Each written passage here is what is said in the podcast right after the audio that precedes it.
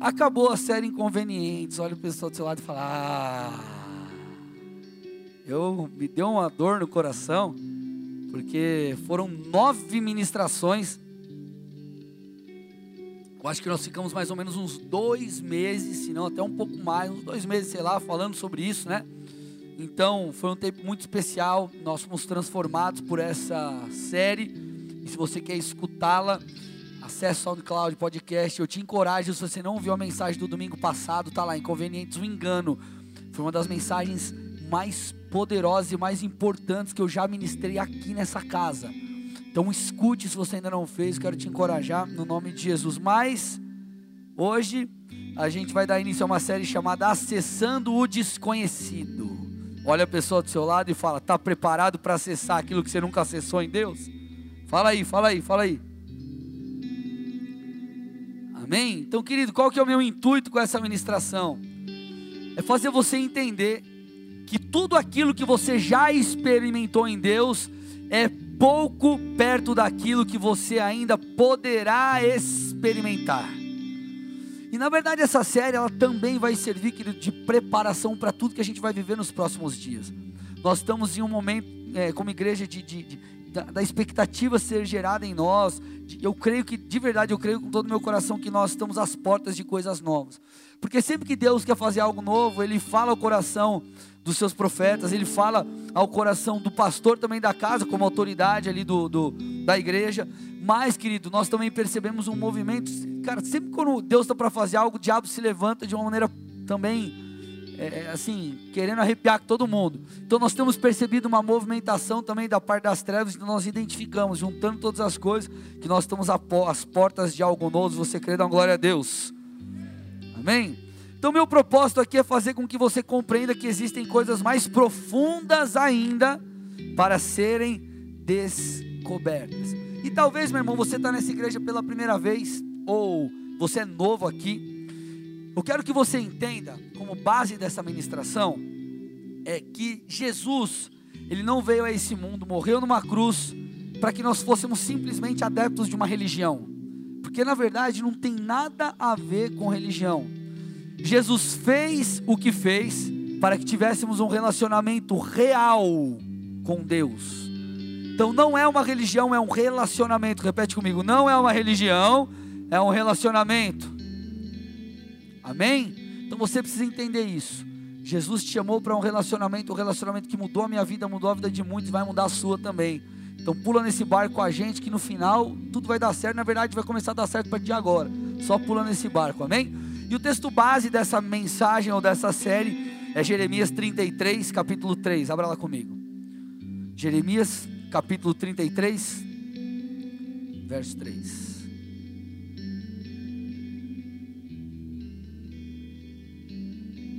Então o texto diz: Clame a mim, e eu responderei. E lhe direi coisas grandiosas e insondáveis que você não conhece. Então, querido, nesse texto aqui, o Senhor convida o profeta Jeremias a clamar para que o Senhor mostrasse aquilo que haveria de vir sobre o seu povo. Se você passa ali alguns versículos adiante, você vai perceber o Senhor trazendo é, promessas de restauração para o momento ali em que o povo estava vivendo. Porém, apesar dessa declaração ser uma declaração histórica, ter todo um contexto histórico por detrás, para um momento específico que o povo vivia, nós podemos aplicar esse versículo na nossa vida com Deus e no nosso contexto espiritual com o Senhor. Então, na verdade, meu irmão, esse texto ele é tão poderoso porque ele é uma certa garantia. Ele é talvez uma espécie, vamos dizer assim, para você entender, ficar bem claro, de decreto.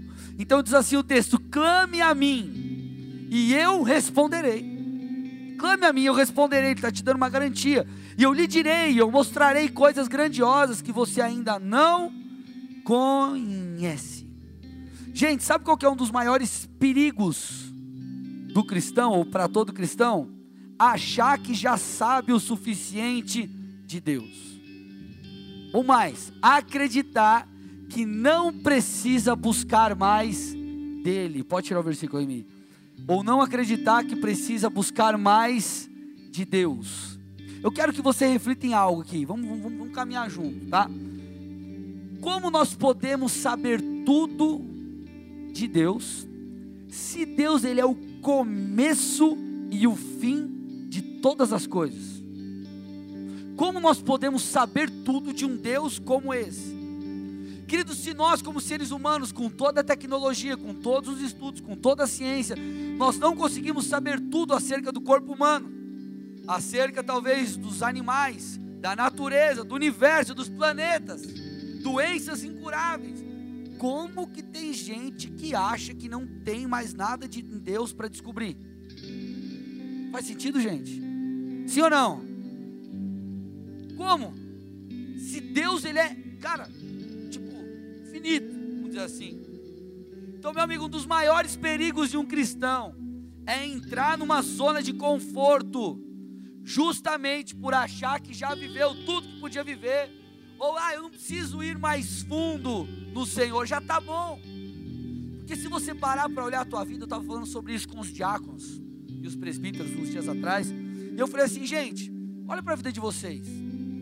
Apesar de todos os desafios que nós temos na família, nos negócios, em diversas questões, vocês estão bem, vocês estão crescendo no Senhor, Deus já abriu tantas portas, Deus já fez tanta coisa legal.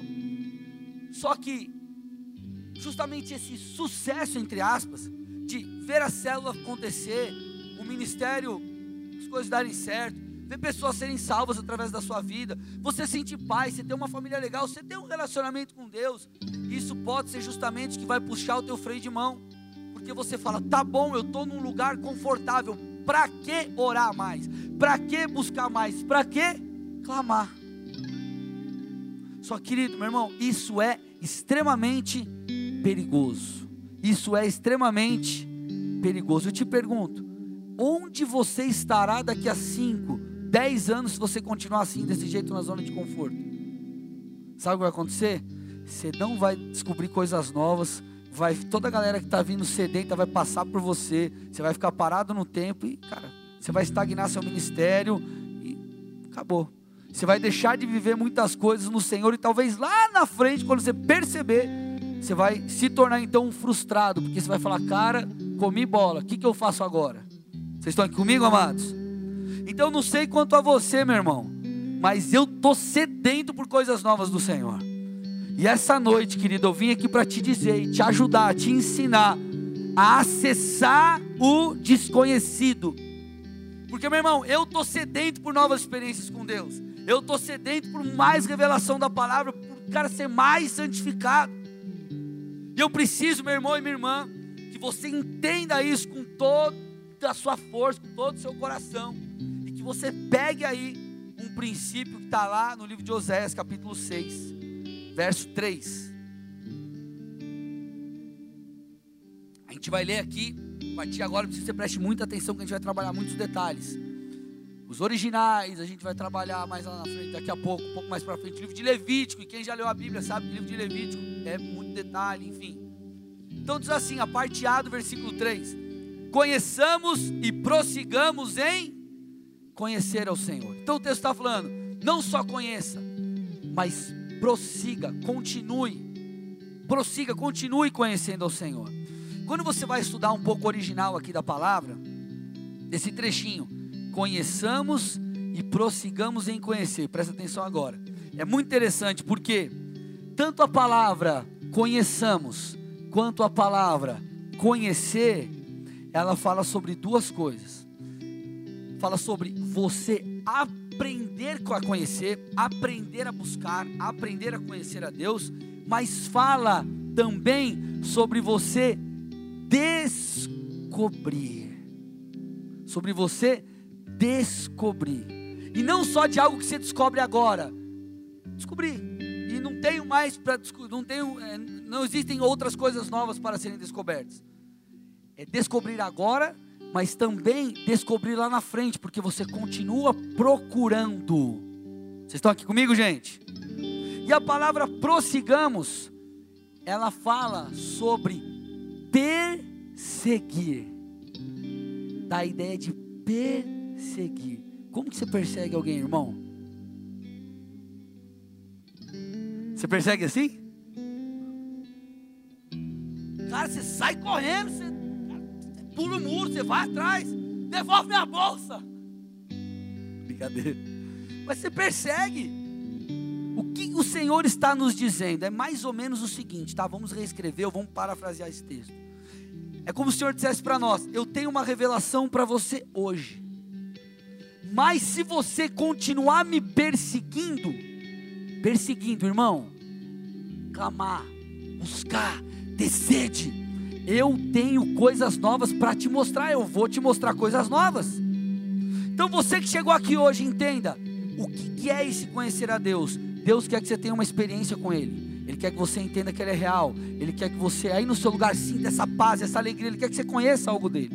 Mas você que já tem caminhado com o Senhor, se você se ligar, prestar atenção, não ficar na zona de conforto, mas sair dela e perseguir a Jesus com todo o seu coração, meu irmão, coisas novas que você não conhece te serão reveladas. Você tinha que dar glória a Deus mais forte agora. Coisas novas te serão reveladas se você perseguir a Deus, se você o buscá-lo com todo o seu coração. Se é para Jesus, tem que ser forte, amém?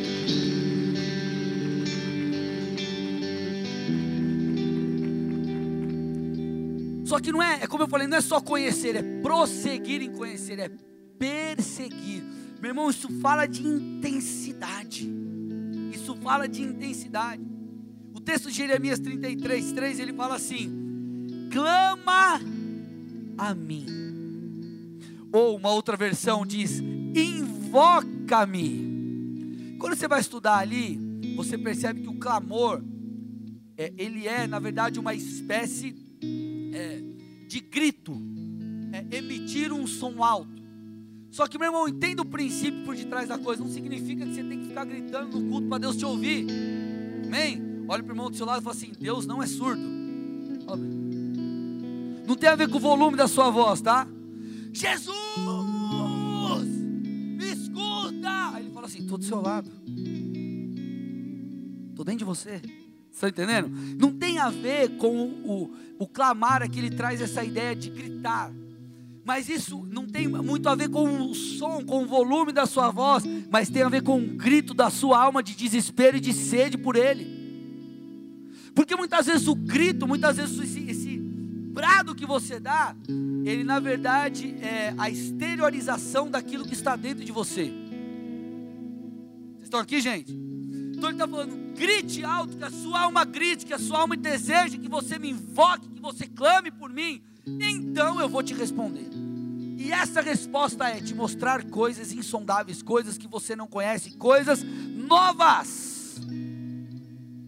Então, querido, o que o Senhor precisa de nós é fome. O que ele precisa para revelar coisas novas é intensidade, é desejo, é sede. E essa sede vai te levar a perseguir a Deus. Não só conhecer hoje, mas continuar buscando para que você descubra coisas novas em Deus. Até aqui tudo bem? Legal? Tá dando para entender? Então hoje, meu irmão, eu quero te ensinar a perseguir a Deus. E para isso a gente vai fazer uso de um livro da Bíblia, que é o livro de Levítico. Mas antes de eu ler o texto de maneira específica, que vai trazer uma parte mais prática, eu quero, eu preciso te dar um plano de, plano de fundo para você entender melhor. Presta atenção aqui, muita atenção, que aqui vai ser todo o contexto para a gente entrar ali na, na no, no texto bíblico de fato. Então, querido, o livro de Levítico ele é um livro que traz muitas leis, muitas regulamentações sobre diversas coisas, inclusive sobre as ofertas, sobre os sacrifícios ali, as ofertas. E uma das ofertas que o sacerdote deveria oferecer era uma oferta chamada holocausto. Ela também é chamada de oferta queimada. Qual que era o propósito dessa oferta, desse sacrifício ali? Era a, a propiciação a expiação, perdão de pecados, mas também a, a oferta, o holocausto ou a oferta queimada, ela simbolizava uma total consagração do adorador a Deus. Então, a oferta queimada, o holocausto, era, ela simbolizava a devoção, a paixão, essa entrega, essa sede, essa fome, esse desejo por Deus. Então, gente, vamos lá. É, o que, que é essa oferta? Eu não estou falando de dinheiro, tá, gente? Estou falando de oferta, de sacrifício de animais ali. O que essa oferta? Se, o que distinguia essa oferta das demais? Era que ali o animal, no Antigo Testamento, ele era queimado completamente no altar. Então não eram oferecidas algumas partes, na verdade era o animal como um todo, como um todo. E ele era queimado completamente. Por isso que a Bíblia, por isso que um outro nome é oferta queimada. Qual que era a dinâmica? Presta atenção aqui, gente. Qual que era a dinâmica dessa oferta? Como que funcionava ali a parte do acontecer ali a coisa mesmo? Um animal macho e sem defeito era trazido ao tabernáculo para que fosse aceito pelo Senhor. Então o adorador ou aquele que estava ofertando, ele colocava a mão sobre a cabeça do animal. E o que, que isso simbolizava? A ideia era gerar uma consciência do ofertante ali de que aquele animal estava sendo morto por causa dos seus pecados. Vocês estão aqui, gente? Amém? E para que ele pudesse ser consagrado ao Senhor. Então ele colocava a mão na cabeça e o sacerdote vinha e começava a realizar o sacrifício. Começava a realizar ali, está determinado em Levítico 1, você pode dar uma olhada. E depois ele queimava todo o animal no altar. Então colocava a mão, fazia o sacrifício, então queimava todo o animal no altar. Porém, gente, aqui eu entro, que a gente vai funilando. Nesse processo todo da oferta e de queima do animal, o sacerdote e por que, que isso serve para você? Porque hoje nós somos, nós fomos feitos sacerdotes. O sacerdote, ele precisava obedecer algumas orientações, e essas orientações vão nos ensinar a acessar esse lugar desconhecido, essas coisas novas no Senhor, tá bom? Amém? Deu para pegar aqui? Legal? Então você abra comigo sua Bíblia em Levítico 6, versos ou versículos 8, do 8 ao 13. Vamos lá. Diz assim, diz assim o texto: O Senhor disse a Moisés: Dê esse mandamento a Arão e seus filhos. Esta é a regulamentação acerca do holocausto. Ele terá que ficar queimando até de manhã sobre as brasas no altar, onde o fogo terá que ser mantido aceso. Presta atenção quantas vezes ele fala sobre o fogo permanecer no altar. Por isso que o nome da ministração é o altar em chamas, tá? O subtítulo. O fogo terá que ser mantido aceso. O sacerdote vestirá suas roupas de linho e os calções de linho por baixo. Aí olha lá, ó. Ele vai chegar ali, ele vai retirar, retirará as cinzas do holocausto que o fogo consumiu no altar e as colocará ao lado do altar. Depois trocará de roupa, levará as cinzas para fora do acampamento a um lugar cerimonialmente puro. Mantenha-se aceso o fogo no altar não deve ser apagado. Toda manhã o sacerdote acrescentará lenha, arrumará o holocausto sobre o fogo e queimará sobre ele a gordura das ofertas de comunhão. De novo ele diz: mantenha-se o fogo continuamente aceso no altar, não deverá ser apagado. Então vamos resumir a história aqui. Qual que era a orientação do Senhor para o sacerdote? A orientação era: retire as cinzas, coloque lenha para que o fogo permaneça aceso, e então deposite o sacrifício, o animal, sobre o fogo. Retire a cinza dos sacrifícios anteriores, coloque lenha para que o fogo continue aceso, e então coloque ali a oferta sobre o fogo. Amados, se nós queremos acessar os lugares desconhecidos, nós queremos acessar coisas novas no Senhor, se nós queremos novas experiências, novas revelações, nós precisamos entender o que esse texto está dizendo. Eu quero falar sobre três coisas. Amém? Então, retirou as cinzas, colocou a lenha e pôs ali o sacrifício no altar. Primeira coisa que você precisa entender: olha para o irmão do seu lado e fala assim: o sacrifício é você. Amém? O sacrifício é você. Então vamos lá.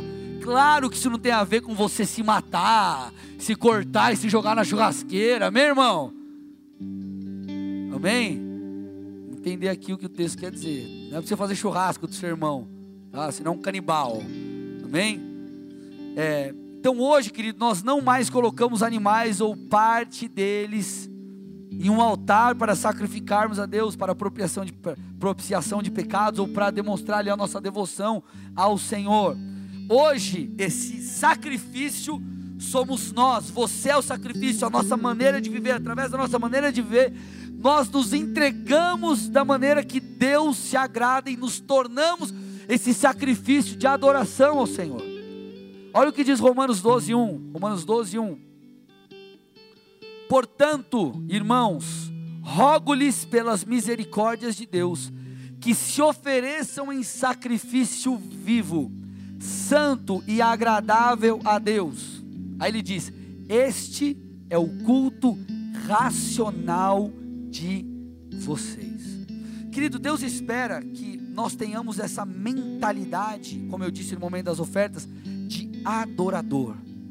Então, quando você entende que você é um adorador e que nós somos esse sacrifício no altar, você então entende que toda e qualquer obediência ao Senhor não é demais. Então, quando você entende, cara, eu preciso santificar meu namoro, eu, for, eu, eu vivo em fornicação, eu vivi antes de eu me casar, antes de eu me converter sexo antes do casamento. Entendi, cara, é errado, me santifiquei. O meu relacionamento, a minha vida, a vida da minha esposa, na época, meu namorado, se tornou, subiu a Deus como uma adoração, como um sacrifício vivo, porque eu entendi que Deus não quer mais o sangue de animais, mas Ele quer a minha vida, a minha conduta, a minha santificação, a minha entrega, a minha oração, a minha adoração, como um sacrifício diante dEle, como uma adoração no seu altar. Então, querido, a sua busca, a sua santidade, a sua obediência, por mais que seja difícil ali no momento você obedecer a Deus, quando você obedece, isso sobe com uma adoração que glorifica o nome de Deus. Então, o sacrifício é você, o sacrifício sou eu. Vamos lá, gente, deixa eu te explicar aqui um pouquinho. Eu, ontem, eu ministrei aqui 5 horas, 5 horas e 15, sei lá, mais ou menos o curso. Cara, eu estava cansado. Sabe o que eu fiz? O curso era para começar às 4, começou 4, 4 15. Acabou às 10 horas. 10 e meia eu estava aqui na oração, saí daqui perto de meia-noite. O que eu estou querendo te dizer só?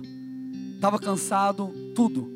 Mas eu quis entregar a Deus um sacrifício. Eu quis dizer assim, Deus, eu sou o sacrifício vivo, eu quero queimar no seu altar. O meu coração, a minha vida, eu quero me entregar, eu quero me queimar diante do Senhor. Eu quero, Deus, ter sede por ti, eu quero, Deus, me entregar como um sacrifício. E o que, que o texto está falando aqui? O que mais que o texto nos ensina? Que o fogo não poderia ser apagado do altar. E por que, que o fogo não poderia ser apagado do altar, querido? Por que, que o fogo não poderia ser apagado do altar? Ou para que o fogo precisaria ser mantido aceso em todo o tempo? Para queimar o holocausto. E o holocausto, a oferta, é você. Sabe o que isso significa? Que Deus quer que você esteja constantemente se colocando diante dele como um sacrifício, buscando a Deus, queimando por Ele, apaixonado por Ele, ansiando por Ele, desejando Ele. Porque quando você se põe dessa forma como um sacrifício, o fogo vem sobre você, a presença de Deus vem sobre você.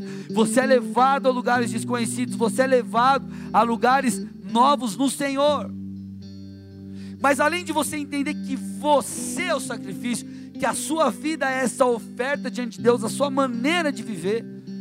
Porque muitas vezes, querido, eu acredito que você vai estar lá se dedicando, às vezes cansado, você veio para o culto, cansado, você foi para a selva, cansado, você orou, cansado, você buscou, Deus vai olhar e vai falar: O meu filho entendeu que Ele é um sacrifício vivo para mim. Ele não só me busca quando está tudo bem, ou quando Ele está feliz, ou quando Ele está 100%, não está cansado, quando Ele está emocionalmente bem. Não, não, não. Meu filho entendeu que Ele me adora, Ele me ama, independente da circunstância, porque Ele é um sacrifício vivo. E é assim que nós precisamos viver, porque, meu irmão, você não vai estar 100% todos os dias da sua vida. Você não vai estar bem todos os dias. Tem dia que você acorda mal, não está legal. Aconteceu uma coisa que te frustrou. Só que se isso for motivo para você não continuar buscando a Deus, então quem Deus é para você? ele não é o teu Senhor. Ele se tornou um Deus de conveniência. O que é um Deus de conveniência? Você só o busca se está tudo fácil, se está tudo bem, se está tudo bom. Aí, você, aí nós acabamos nos tornando como clientes do Evangelho. E nós não entendemos que nós somos, na verdade, o sacrifício, ao contrário. Nós não somos clientes de Deus. Ó, oh, vim na igreja para receber algo, sou um consumidor da fé. Não, não, não, não. Eu sou um sacrifício vivo, eu vou me entregar ao Senhor. Eu vou servir, eu vou me consagrar, eu vou me santificar, eu vou me envolver. Aí entra um pouco do que eu falei na quinta. Amém, amados? Vocês estão aqui? Mas a segunda coisa que você precisa entender, além de você compreender que você é esse sacrifício, você é esse objeto de entrega, é você que vai queimar no altar, você é o sacrifício ali, e a sua entrega vai produzir o fogo de Deus, vai, o fogo de Deus vai te tocar. Você precisa entender, querido, a importância de colocar a lenha. Então o texto fala sobre retirar as cinzas, colocar a lenha, e esse trabalho era para que o fogo ficasse, ficasse mantido no altar em todo o tempo, aceso, queimando, e aí a oferta vinha e era colocada. Você esse objeto, tá? Mas o colocar a lenha significa o que? Lenha é um objeto inflamável. Lenha é um objeto inflamável.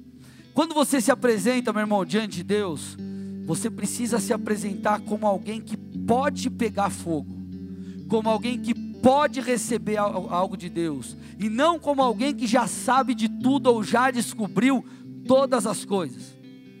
Porque quando você olha para a palavra de Deus, você percebe quando alguém se apresentava diante de Jesus com fé, que realmente querendo algo de Deus, Deus tocava.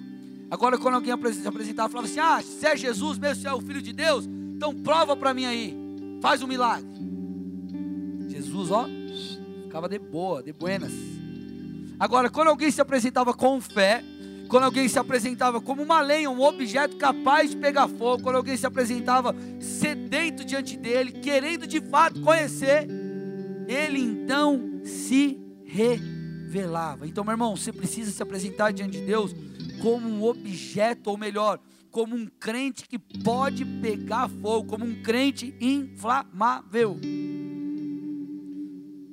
Porque, querido, o fogo do altar, a presença de Deus, as coisas novas, as novidades que Deus tem para você, essas novas experiências, essa, essa, essa revelação da palavra mais profunda e tudo aquilo que você pode descobrir em Deus, não virá esse fogo, não virá se você não for um objeto passível de pegar fogo.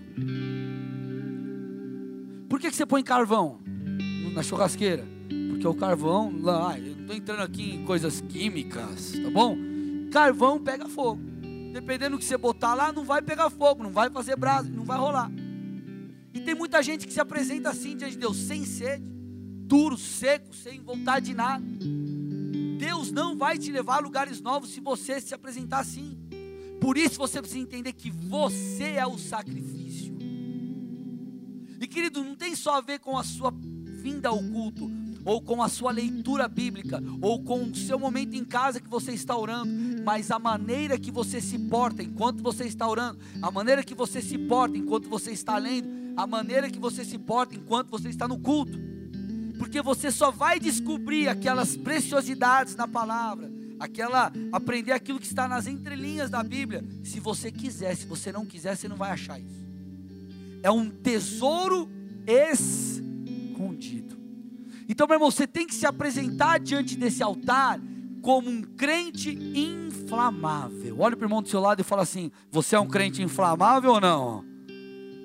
Quem é crente inflamável? Dá uma glória a Deus aí. Querido, eu sei porque eu já fui para conferências onde eu não era um cara um crente inflamável ou uma pessoa passível de pegar fogo, de receber algo novo de Deus. Eu estava lá, tipo, tô aqui porque eu tenho que estar. Sabe o que aconteceu comigo? Nada. Por quê? Porque, cara, como que vai pegar fogo? Um negócio que não tem mais como pegar. Vocês estão aqui comigo, amados? Aí tem muita gente frustrada na igreja, o cara chega e fala assim: Não, é que assim, pastor, na minha célula não tem mais a presença de Deus. Na minha igreja não tem mais a presença de Deus. Aí o cara começa a pôr a culpa em várias circunstâncias ou em outras pessoas e deixa de olhar para dentro dele e fala: Cara, eu me tornei um crente seco, eu não sou mais alguém que tem sede. E Deus não vai dar de beber para quem não tem sede. O fogo, lembra do fogo do altar, só vai consumir se ali tiver lenha. Senão o fogo vai se apagar. O fogo de Deus sobre a sua vida, as revelações, a presença de Deus, as experiências, a vida de Deus só vai estar em você se você botar lenha no altar. Se você não botar lenha no altar, não vai ter o que queimar. Gente, eu tô, tá fazendo sentido ou tá confuso? Meu Deus. Tá fazendo sentido? Amém. Vocês estão prestando atenção, é isso? Glória a Deus. Então o sacerdote chegava para o seu turno, viu fogo queimando sobre o altar, e para o fogo ser mantido, ele, eu vou falar depois sobre remover as cinzas, mas ele também colocava ali um objeto inflamável. Querido, para você continuar pegando fogo, lembra no começo? Conheça e prossiga em conhecer. Então isso dá a ideia de continuidade. Então, você está pegando fogo, você está sobre o altar, está pegando fogo, legal. Não basta. Você precisa constantemente fazer isso. Colocar mais lenha, remover a cinza e colocar mais lenha, remover a cinza e colocar mais lenha, remover a cinza e colocar mais lenha. Para que você constantemente esteja pegando fogo, recebendo vida de Deus, recebendo novidade de Deus, tendo revelações da palavra, tendo experiências novas, crescendo no Senhor, sendo santificado, sendo transformado, porque é uma continuidade, não é um, um, uma coisa que acaba. Um culto que você foi visitado e não foi mais, querido existem águas mais profundas. Então, se você não tiver sedento por Deus, o fogo de Deus, a presença de Deus, experiências com Deus não virão. Então, meu irmão, a sua vida, o seu coração, a sua alma, o seu desejo, ele é essa lenha colocada no altar. Quando você deseja, Deus te toca. Quando você põe isso no altar, se apresenta a sua fome, ele vem sobre você.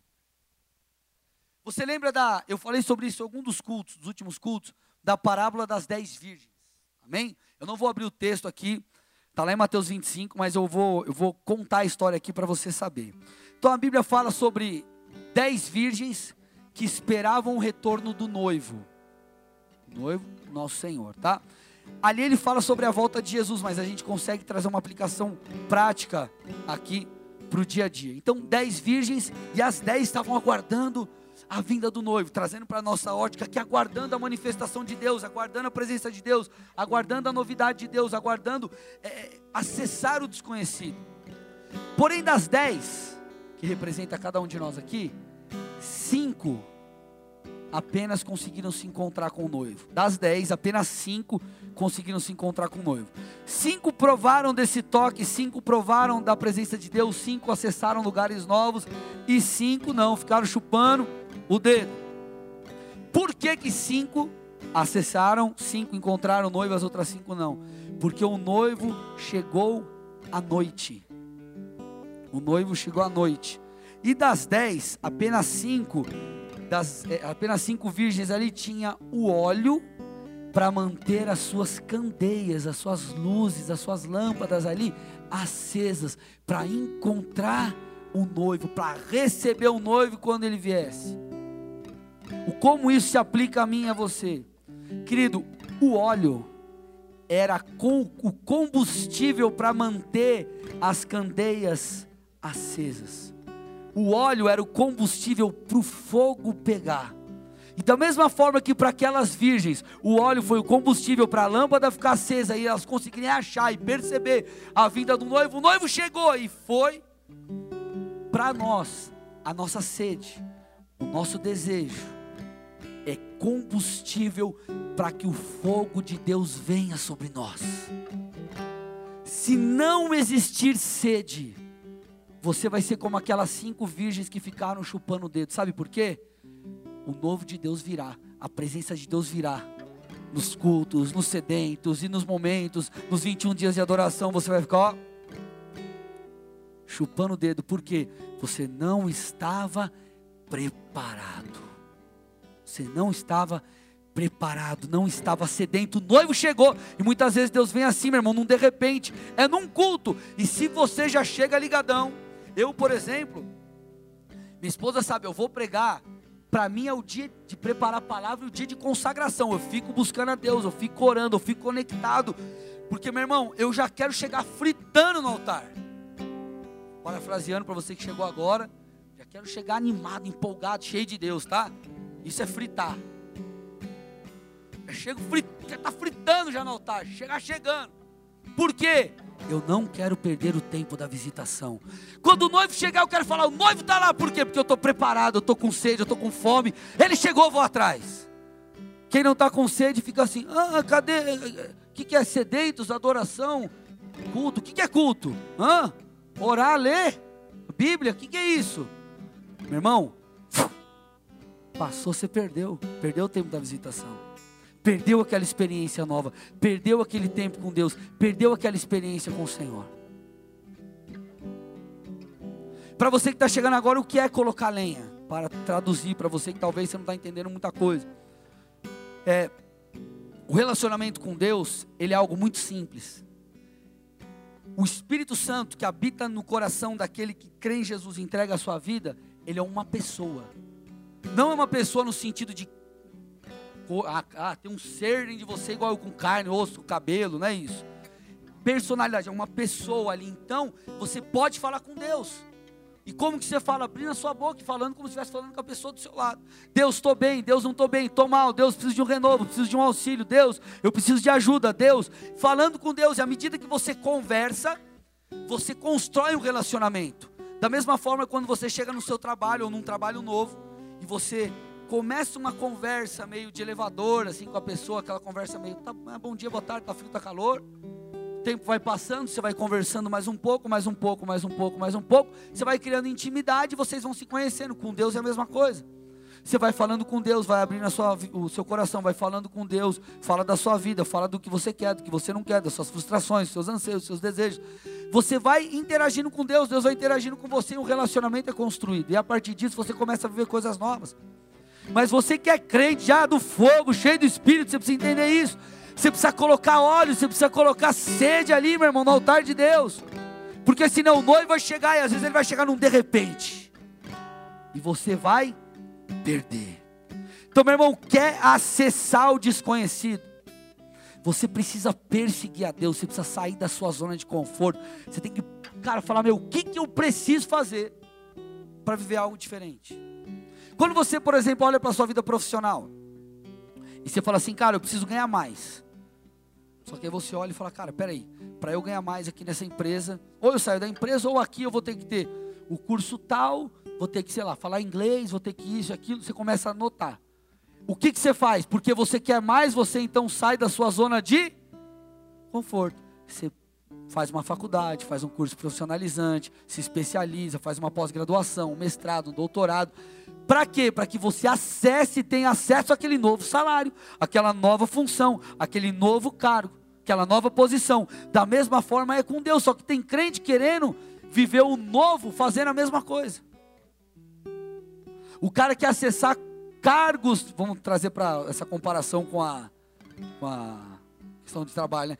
Cargos mais altos, lugares mais altos, salários mais altos, espiritualmente falando, é coisas mais profundas em Deus, nova revelação da palavra, e o, o cara quer fazer a mesma coisa.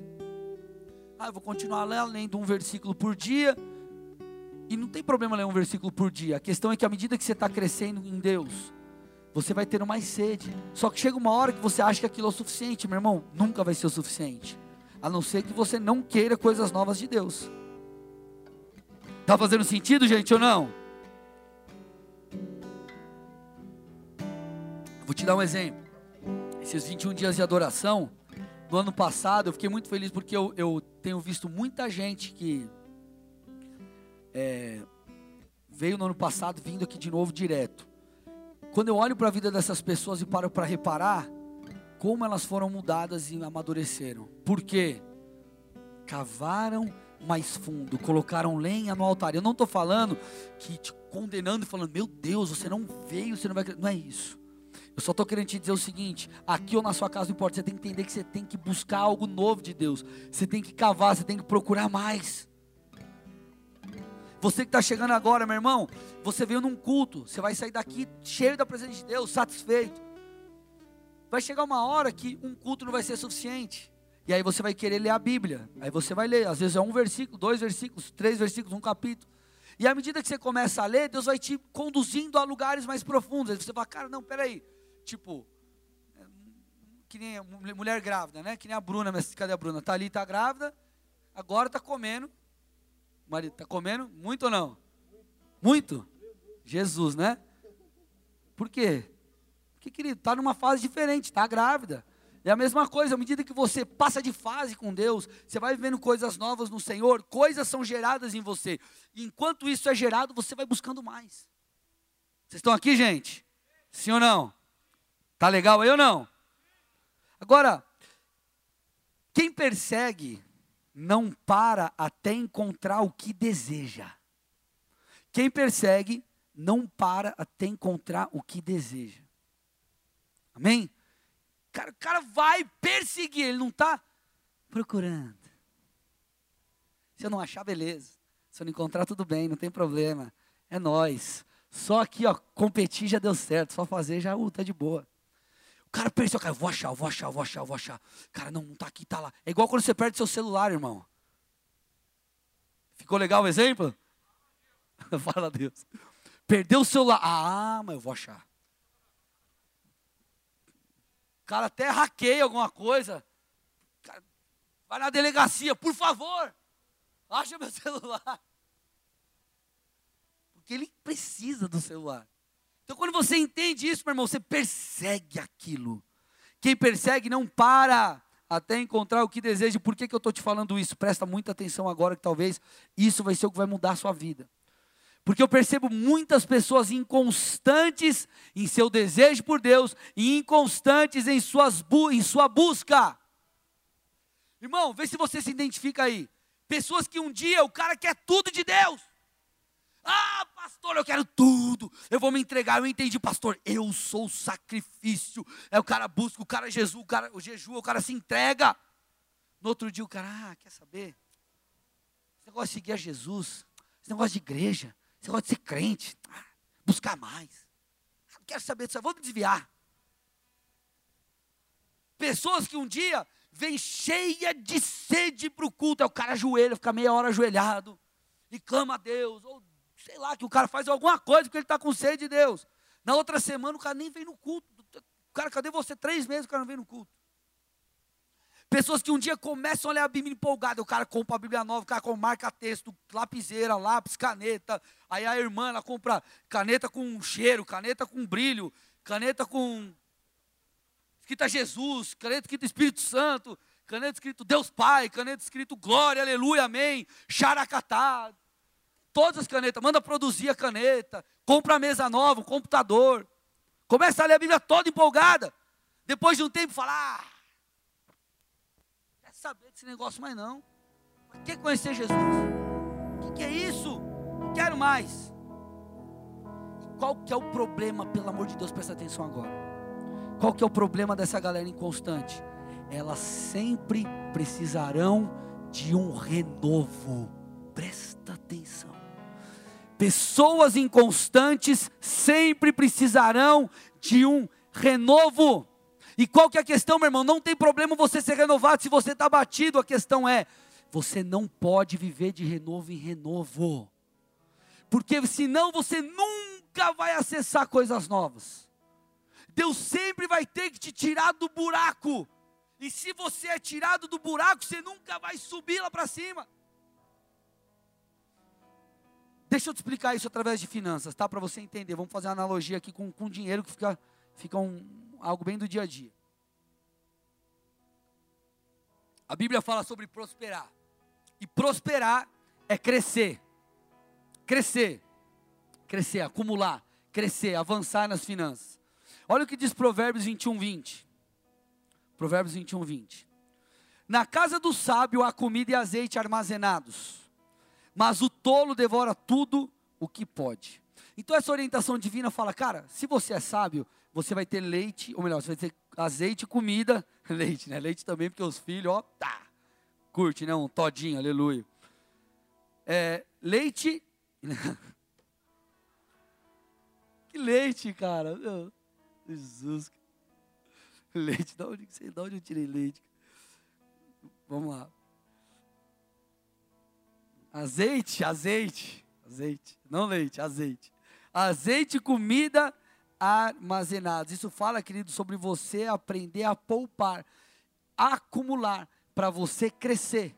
Não tem como você prosperar e crescer sem acumular, porque crescer fala de acumular, amém? Agora, como o cara vai ter azeite e não leite, tá? Azeite e comida armazenados, avanço, crescimento, se o cara não poupa, se o cara come tudo que ele tem, se o cara gasta tudo o que tem. Pessoas assim, sabe o que ela precisa? Constantemente de um milagre para a provisão. Deus, está difícil. Eu preciso de dinheiro para pagar a conta de luz. Eu preciso de dinheiro para pagar a conta de água. Eu estou sem comida em casa. E você clama, clama, clama. Se você é fiel a Deus, tem uma aliança com o Senhor, o Senhor vai prover. Mas sabe qual é o resultado de você depender de provisão mensal, de milagre de provisão mensalmente? Você nunca vai prosperar. Estão aqui? Você nunca vai prosperar. E sabe o que Deus quer fazer com você? Deus quer fazer mais ou menos igual com aquela questão da multiplicação dos pães e peixes. Claro que a multiplicação dos pães e peixes foi para provisão, para a galera comer, mas Deus pegou o que já existia e multiplicou, e no final sobrou. Isso é prosperar.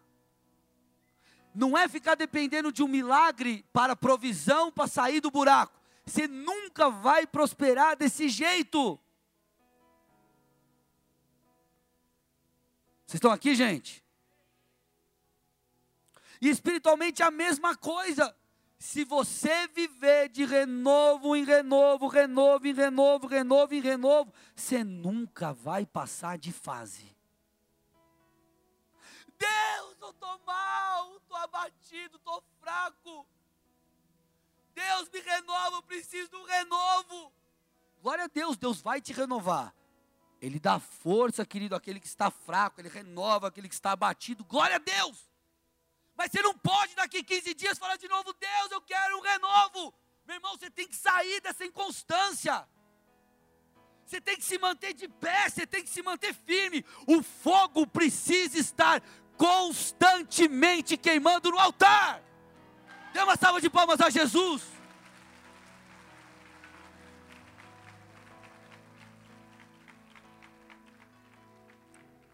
Deixa eu te fazer, deixa eu te mostrar aqui uma dinâmica.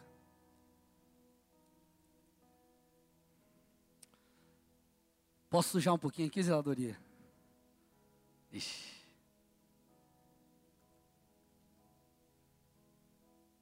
Vamos lá. Aqui eu tenho um copo cheio. Aqui tem um copo vazio, certo? Vou tomar um pouquinho aqui só para não sujar, senão a galera vai brigar comigo. Se você está vazio, você está seco, você está instável, mal, Deus te renova e você volta para o mesmo lugar. Aí você clama por um renovo, Deus te renova, mas você se esvazia. Deus te renova, e nisso já se passaram meses e você volta para sua condição de sequidão, o fogo se apaga, você não põe mais lenha no altar, e você de novo. Só que aqui, meu irmão, já se passaram seis meses, e aí você continua na mesma história, você nunca permanece, você para de buscar, você para de ter sede, você para de vir aos cultos, e você vai achar que você está avançando, mas na verdade você está parado espiritualmente. Agora, quando você está cheio e busca novidade, Estão me ouvindo aí? Ó, aqui, ó. O novo de Deus vem. Segura aí, Bruno. O novo de Deus vem. E você começa a transbordar. E essas águas começam a te levar para novos lugares, novos lugares, novos lugares. Segura aqui para mim. Essa água vem e você é conduzido a novos lugares, Deus te leva, querido, novos lugares, novas estações, vai indo, vai indo, vai indo, vai indo, vai indo, vai indo, vai indo, vai indo. Quando você vê, você chegou lá, agora chegou lá do outro lado, no lugar que você, cara, você pulou no rio de Deus, e esse rio de Deus vai te levar para vários lugares e coisas novas, e a correnteza vai te levando, a correnteza do Espírito, o Senhor vai te levando, te conduzindo. Agora, meu irmão, se você ficar desse jeito, vivendo meia boca, dependendo de renovo, você nunca vai sair do seu lugar. Vocês estão aqui comigo, amados? Então, meu irmão, você tem que hoje emitir um decreto sobre a sua vida. Eu nunca mais serei um cristão inconstante. Eu nunca mais vou falar, ah, eu não quero mais saber de igreja, eu não quero mais saber de cela, eu não quero mais saber de Jesus, eu não quero mais saber de ler a Bíblia. Para com isso, meu irmão. Busque coisas novas do Senhor, saia da sua inconstância. Ah, um dia você está triste com o líder, outro dia você está triste com o pastor, outro dia você está triste com o irmão que não deu um sorriso no boas-vindas, outro dia você está triste com a Atalaia porque mandou tirar o carro, meu irmão. Deixa de ser criança. Amadurece, cresce, busca Deus.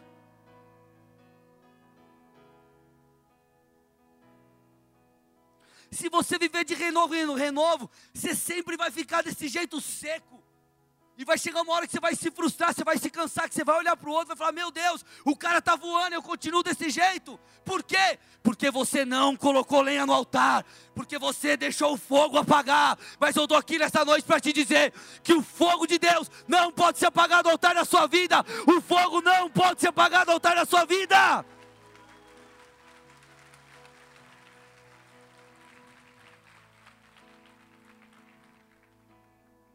Se o fogo se apagar, se o desejo sumir, se você achar que está tudo bem, você não precisa mais de nada novo. A lenha, o fogo vai se apagar e a lenha vai virar cinza. Cinza, pega fogo em cinza, irmão. Pega fogo em cinza, irmão. Pega aquela, o churrasco, acabou o churrasco, você deixou a cinza lá, você vai no outro dia queimar um osso de novo com teu brother. Tenta queimar, vai dar certo. Mas você coloca lá um acendedor, é, cara, é álcool em gel, 134 daquele troço lá, que agora vai queimar até, o, até um foguete dali de dentro. Não adianta, irmão. Então, querido, você precisa condicionar o seu coração. Quando a tua alma gritar, quando Satanás falar no teu ouvido, chega de ser crente, você fala: Satanás do inferno, larga minha vida porque eu sou o sacrifício, eu sou o sacrifício que vai queimar no altar de Deus, bem ou mal, passando por problemas ou não, a minha vida é de Jesus Cristo, e eu não vivo por aquilo que eu vejo, por aquilo que eu sinto, mas por aquilo que eu creio e pelo meu Senhor. Você tem que viver assim, meu irmão. Condiciona o seu coração, dá uma ordem para a sua alma. Dá uma ordem para a sua alma. Querido, eu já tive situações, vocês bem sabem no problema que nós tínhamos no outro tempo com vizinhança e tudo mais. A igreja 100% regular, todas as normas, e eu com uma ação nas costas, o cara querendo me prender por causa de som, e eu não tinha problema com nenhum vizinho, só com um. Querido, teve um dia que eu entrei no escritório da minha casa, eu comecei a chorar, eu falei, Deus, eu não aguento mais. Eu não aguento mais. Só sabe o que eu fiz? Sacudi a poeira, negão. E falei, vamos embora eu não aceitei o abatimento. Então, meu irmão, sabe, sabe o que você tem que pensar? Eu vou precisar de renovo num caso extremo. Eu não vou viver de renovo em renovo. Talvez você precisa, como eu já precisei. E não tem demérito algum. O que eu quero te dizer é que depender de renovo não vai fazer você sair do lugar. Condicione o seu coração a adorar a Deus. Condicione o seu coração a buscar mais do Senhor. Governe sobre Ele. Não é o seu coração que tem que governar sobre a sua vida. Ah, pastor, mas não estou afim de ler a Bíblia, não estou afim de ir no culto. Não importa. Busca Deus até o seu coração querer. Eu vou adorar, eu vou clamar, eu vou buscar até meu coração querer, porque quem manda nisso aqui não é Ele, sou eu. Quem governa sobre a minha vida não é o meu coração, não é a minha alma, não é a minha carne, mas eu vivo pelo Espírito. Essa tem que ser a sua postura. Aleluia. O fogo, meu irmão, precisa arder constantemente no altar do seu coração. Mantenha isso aceso, coloque, coloque lenha. Mas também, meu irmão, eu fecho com isso. Remova as cinzas. Olha o pessoal do seu lado e fala: remova as cinzas.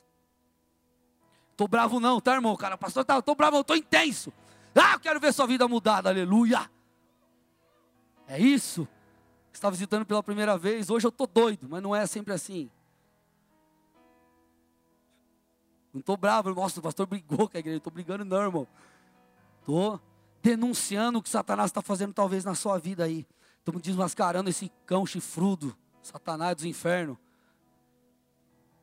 E tua vida vai mudar hoje, aleluia. Remova as cinzas. Ó, só até de uma toalhinha pentecostal hoje, aleluia. Ó, dá uma de pregador pentecostal aqui, ó.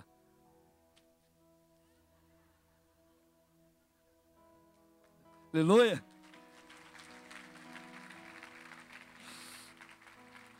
Remova as cinzas. Qual era a orientação do Senhor aos sacerdotes antes de ele colocar lenha? Qual que era outra orientação do Senhor aqui? Remova as cinzas. Porque se as cinzas tomassem o lugar da lenha, tivesse mais cinzas do que lenha, remove, é, é, é, tomasse o lugar da lenha, o fogo se apagaria. Cinzas, meu irmão, ou o apagar do fogo, é fruto, como eu acabei de falar, da falta de lenha no altar. No altar. Então, essa falta de sede por algo além, e essa falta de busca constante vai te levar vai levar o fogo a ser apagado e você não vai conseguir manter o fogo aceso. Mas, também a cinza ou as cinzas falam de experiências passadas. Presta atenção aqui. Presta atenção aqui. Querido, o que são as cinzas? Lenhas queimadas em outros momentos, sim ou não? Cinzas são lenhas que foram queimadas em outros momentos. Se eu quero o novo de Deus, eu preciso tirar Deus da caixa. E eu preciso entender que eu posso viver coisas diferentes daquela que eu já vivi, meu irmão. Se você quer o novo, você precisa remover o velho. Se você quer um novo, você precisa remover o velho. Porque, meu irmão, cristão com o pavio queimado nunca vai pegar fogo. Presta atenção nisso. Como é difícil incendiar um crente que está com o pavio queimado. Você fala para o cara, meu irmão, existem coisas novas de Deus para você. Ele fala, ih, cara, eu já vi isso, já ouvi isso várias vezes. Cinzas, irmão. Nunca o fogo vai pegar ali. Você fala assim para ele, não, meu irmão, seguinte, cara, Vamos lá nos sedentos. Ah, ih, cara, eu já fui, já vim em 2016, já vim em 2017, 2018, já sei como que é. Cinzas. Cara, vamos lá na conferência profética que vai rolar no Bola de Curitiba. Ih, cara, é sempre a mesma coisa. Vem um adorador lá, adora. Aí o cara vem, fala um monte de palavra profética. Vem um pregador, prega lá, o fogo de Deus cair, cara. Eu já, ó, ó. Já fui em várias, já sei como que é. As experiências passadas, querido, elas têm o poder de fazer duas coisas com você. Ou elas servem de impulso para o novo, porque você vai falar assim, cara, Deus me tocou quando eu me converti. Deus me tocou quando eu tinha pouco tempo de conversão. Deus me tocou quando eu estava no meio do caminho. Deus me tocou dois meses atrás. Deus me tocou ontem. Deus me tocou hoje. Então eu sei que Ele vai me tocar amanhã. Que Ele vai tocar depois. Que Ele sempre estará me tocando e me levando a coisas mais profundas. Por quê? Porque Ele já fez lá atrás. Ou as experiências passadas, elas podem pregar uma peça em você se tornar uma maldição, porque você vai achar que você já viu tudo, que você já viveu tudo, que você não precisa mais de nada, que você já é líder, líder de ministério, diácono, presbítero, tem célula, é pastor e já tem tudo aquilo que você precisa. As experiências passadas precisam servir de combustível para o novo. Meu irmão, clama a mim, o texto diz, e eu responderei, e lhe direi coisas grandiosas e insondáveis que você não conhece. Deus tem coisas novas para você, meu irmão, mas você precisa remover o velho. Meu irmão, já, já participei de diversas conferências, conferências que eu fui tocado, que eu fui visitado, conferências que eu não fui, conferências que eu não quis ir, mas eu estava lá e cara, vi de tudo. Mas meu coração está queimando por algo novo e continua queimando por algo novo. Eu não vou deixar as cinzas tomarem lugar da lenha, mas eu vou manter o fogo no altar, porque esse fogo vai queimar, e ele vai queimar, e ele vai me transformar, e ele vai me santificar, ele vai me levar a acessar lugares desconhecidos, porque eu entendi, meu Deus, eu sou o sacrifício, eu vou depositar o meu coração diante de ti, eu vou queimar sempre no seu altar, porque meu Deus, eu estou com sede, eu estou com fome, o Senhor é um Deus tremendo e infinito, eu não conheço conheço tudo do Senhor, então me revela um pouco mais. Eu estou clamando. É isso, meu irmão, que você precisa fazer. Não permita que as lenhas ou que as cinzas dos outros momentos te impeçam de acessar coisas novas em Deus. Cara, Deus tem uma experiência nova para você. Deus tem uma revelação mais profunda para você. Deus tem algo diferente para fazer na sua vida. Ele não terminou, querido. Ele não terminou com você. Mas você precisa, querido, deixar o velho de lado. Você precisa esquecer aquilo que passou. Você precisa. Não, não, não esquece, esquece, esquece, esquece. Deus é mais uma conferência. Deus, eu estou aqui de novo. Mas eu estou aqui para o novo. É de novo para o novo, meu Deus, é de novo para o novo. Eu me prostro mais uma vez, eu leio a Bíblia mais uma vez, eu venho a mais um culto, eu oro de novo, eu adoro de novo. É mais um dia dos 21 dias de adoração, é mais um momento, é mais um momento, mas é mais um momento para algo novo, é de novo para o novo, é de novo para o novo. Tem que ser assim, querido. Não permita que o sucesso ou tudo aquilo que você já viveu, te transforma em alguém satisfeito espiritualmente. A satisfação espiritual, o achar que já tem tudo, vai te impedir de receber o novo. Então, meu irmão, eu te pergunto nessa noite o que você precisa fazer para remover a cinza. Será que você precisa voltar a acordar na madrugada? Será que você precisa voltar a jejuar?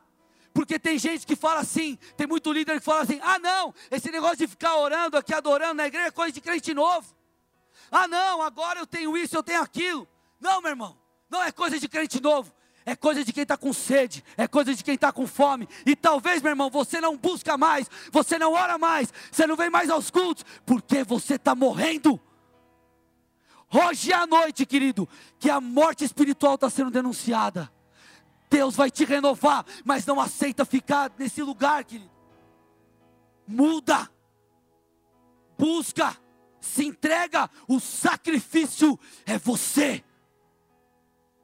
Por mais que eu esteja aqui queimando no altar, se você não se apresentar como um sacrifício, não vai adiantar, porque Deus quer queimar a oferta que está no altar, e você é esse holocausto.